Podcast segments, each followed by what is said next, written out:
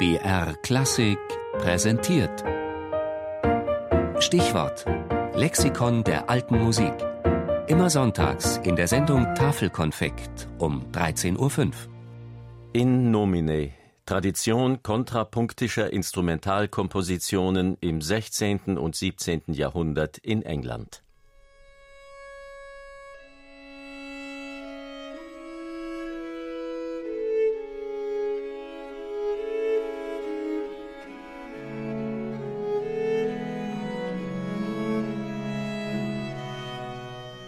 John Tavener legte den Grundstein.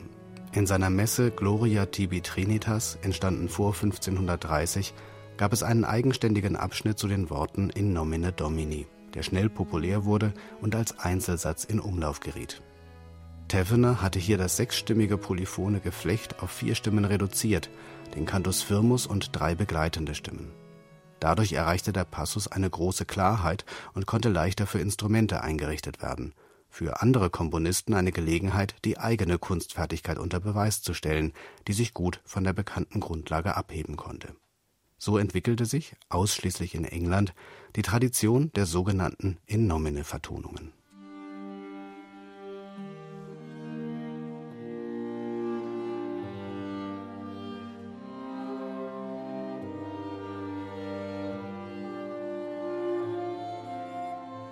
Der englische Musiktheoretiker Roger North beschrieb gegen Ende des 17. Jahrhunderts eine enge Verbindung zwischen der Praxis des Choralgesangs mit den In nomine Kompositionen.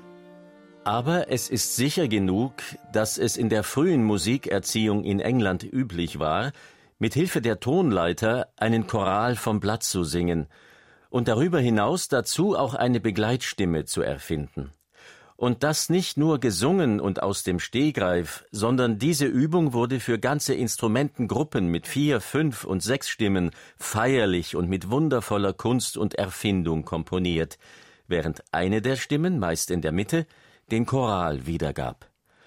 Aber die in nomine genannten Stücke waren noch beachtenswerter, weil hier nur die acht Noten, die mit den Silben in nomine domini übereinstimmten, den Ausgangspunkt bildeten.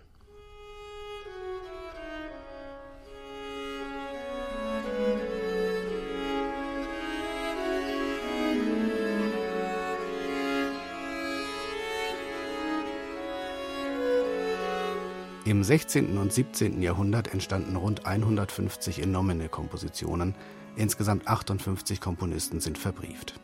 Neben vielen anderen waren das Christopher Tye, der allein 24 in Nominis komponierte, Thomas Tallis, William Byrd, Orlando Gibbons, William Laws und Henry Purcell. Die Verfahren der Komponisten waren unterschiedlich. Meist wurde der Cantus firmus beibehalten und musikalische Figuren der Taverner-Linien zitiert und verarbeitet.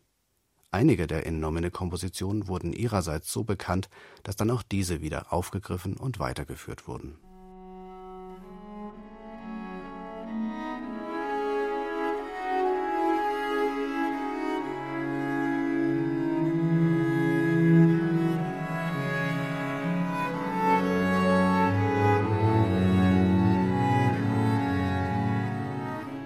Meist wurden die recht kurzen In nomine Stücke für Streicherbesetzungen geschrieben, seltener für Tasteninstrumente und im Ausnahmefall auch als eine der Farewell-Fantasien für Laute von John Dowland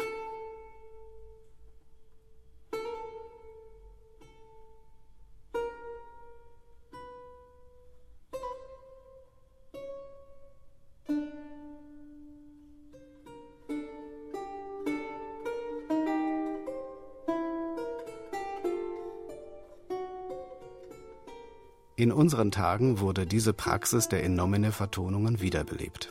Das Freiburger Ensemble Recherche gab für das Witten In nomine Broken Concert Book bei zahlreichen bekannten Komponisten der Gegenwart jeweils ein In nomine in Auftrag.